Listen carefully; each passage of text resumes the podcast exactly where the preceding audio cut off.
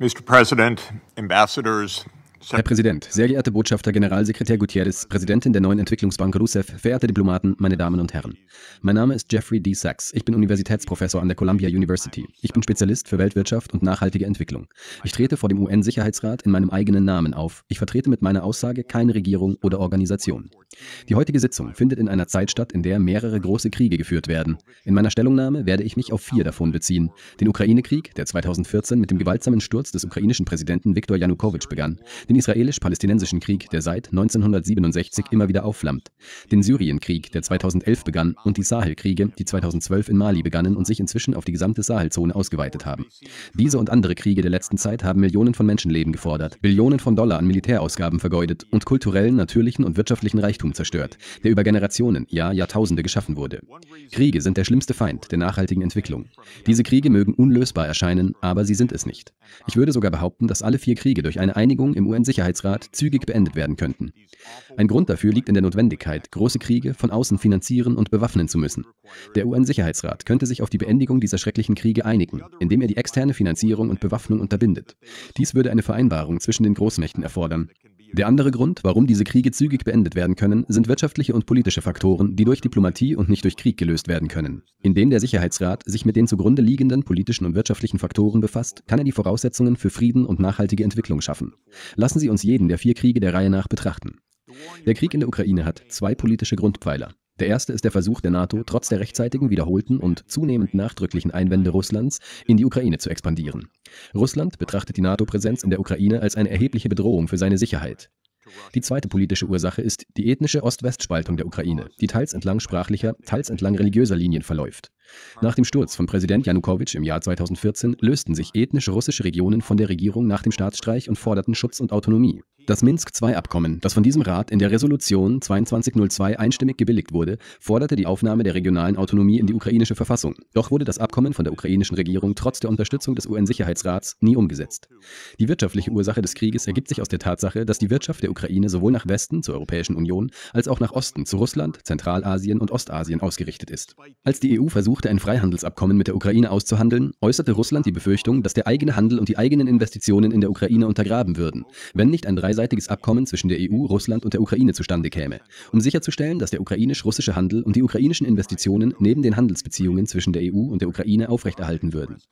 Leider war die EU offenbar nicht bereit, mit Russland über eine solche dreiseitige Vereinbarung zu diskutieren, wodurch die konkurrierende Ost-West-Ausrichtung der ukrainischen Wirtschaft nie geregelt werden konnte. Dieser Rat könnte den Ukraine-Krieg schnell beenden, indem er sich mit den zugrunde liegenden politischen und wirtschaftlichen Ursachen befasst. An der politischen Front sollten sich die P5-Staaten auf die Gewährung einer Sicherheitsgarantie für die Ukraine einigen und gleichzeitig die Ausweitung der NATO auf die Ukraine ablehnen, um so dem starken Widerstand Russlands gegen die NATO-Erweiterung zu begegnen. Der Rat sollte sich auch um eine dauerhafte Lösung für die ethnischen Spaltungen in der Ukraine bemühen. Die Tatsache, dass die Ukraine die Minsk-II-Vereinbarung nicht umsetzt und der Rat die Vereinbarung nicht durchsetzt, bedeutet, dass die Lösung einer regionalen Autonomie nicht mehr ausreicht. Nach fast zehn Jahren harter Kämpfe ist es realistisch, dass einige der ethnisch russischen Regionen als Teil Russlands verbleiben werden, während der überwiegende Teil des ukrainischen Territoriums natürlich bei einer souveränen und sicheren Ukraine verbleiben wird. In wirtschaftlicher Hinsicht gibt es zwei Überlegungen, eine zur Gestaltung der Wirtschaftspolitik und eine zur Finanzierung.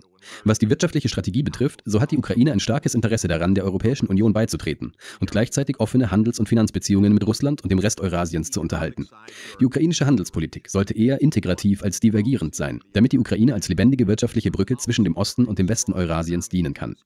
Was die Finanzierung betrifft, so wird die Ukraine Mittel für den Wiederaufbau und für neue physische Infrastrukturen benötigen, wie Schnellbahnen, erneuerbare Energien, 5G und die Modernisierung von Häfen.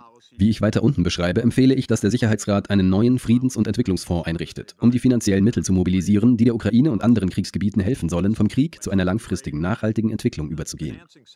Betrachten Sie in ähnlicher Weise den Krieg in Israel und Palästina. Auch hier könnte der Krieg umgehend beendet werden, indem der Rat die zahlreichen Resolutionen des UN-Sicherheitsrats durchsetzt, die über mehrere Jahrzehnte hinweg verabschiedet wurden und in denen die Rückkehr zu den Grenzen von 1967, die Beendigung der israelischen Siedlungsaktivitäten in den besetzten Gebieten und die Zwei-Staaten-Lösung gefordert werden, darunter die Resolutionen 242, 338, 1397, 1515 und 2334 des UN-Sicherheitsrats.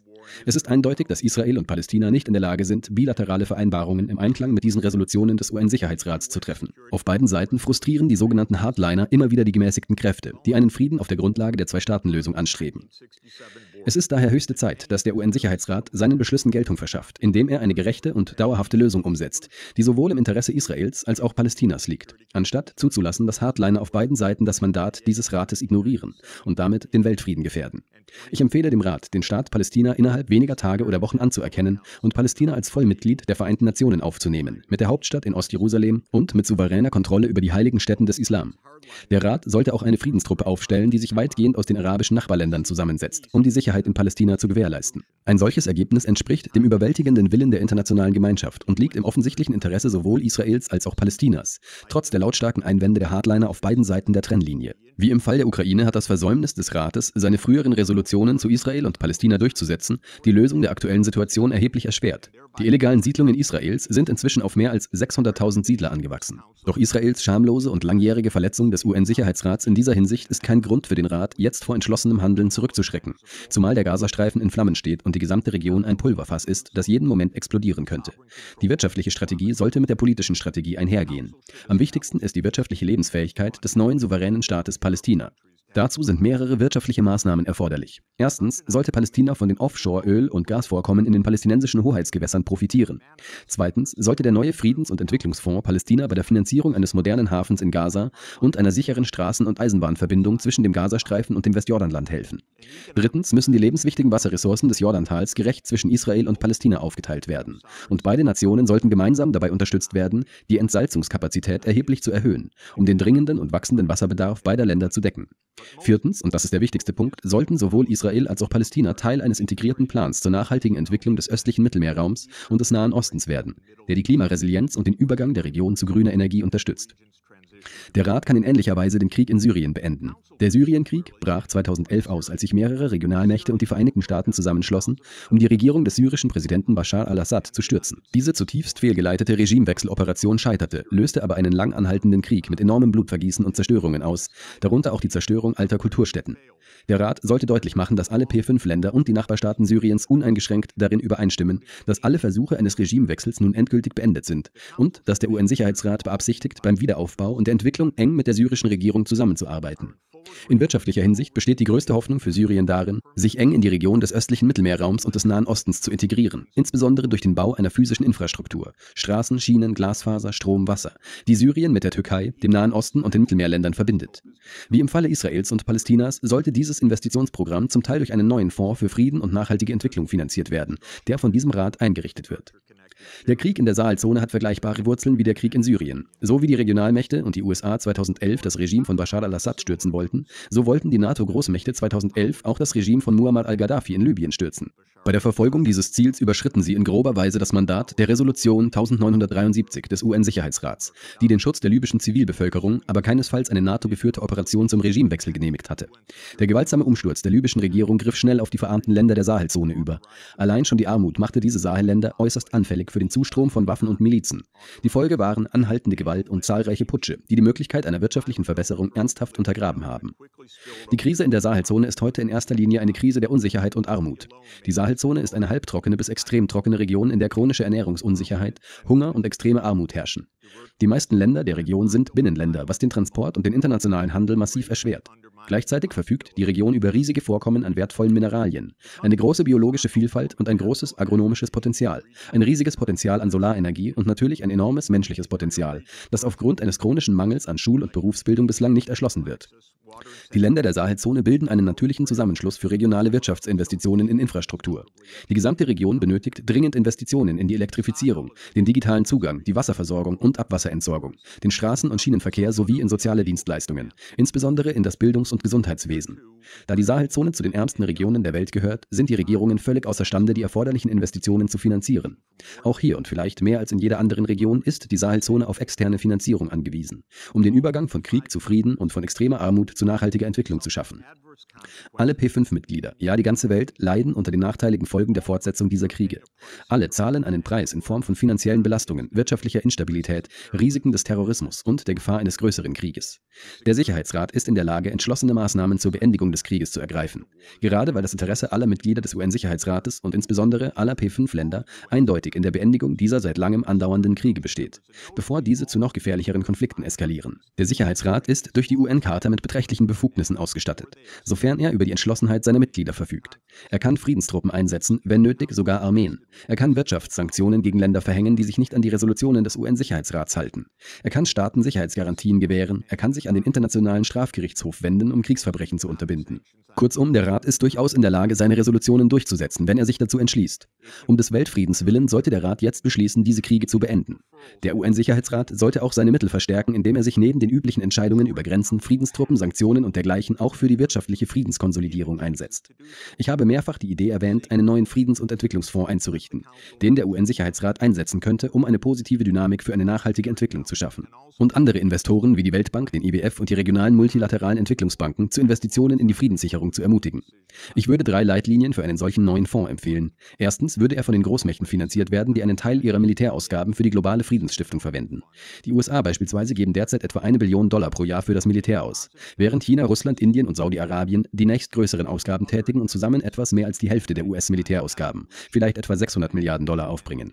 Angenommen, diese Länder würden ihre Militärausgaben um nur 10% senken und die Einsparungen in den Friedens- und Entwicklungsfonds umleiten. Allein dadurch würden etwa 160 Milliarden Dollar pro Jahr verfügbar. Selbst diese Summe ließe sich mit etwas Finanzplanung so aufbessern, dass jährliche Darlehen in Höhe von etwa 320 Milliarden Dollar möglich wären. Also genug, um den heutigen Kriegsgebieten zu helfen, eine energische Wende hin zur Erholung und Entwicklung einzuleiten. Zweitens würde der Fonds den Schwerpunkt auf die regionale Integration legen. Dies ist sowohl für die Friedenssicherung als auch für eine erfolgreiche Entwicklung von größter Bedeutung.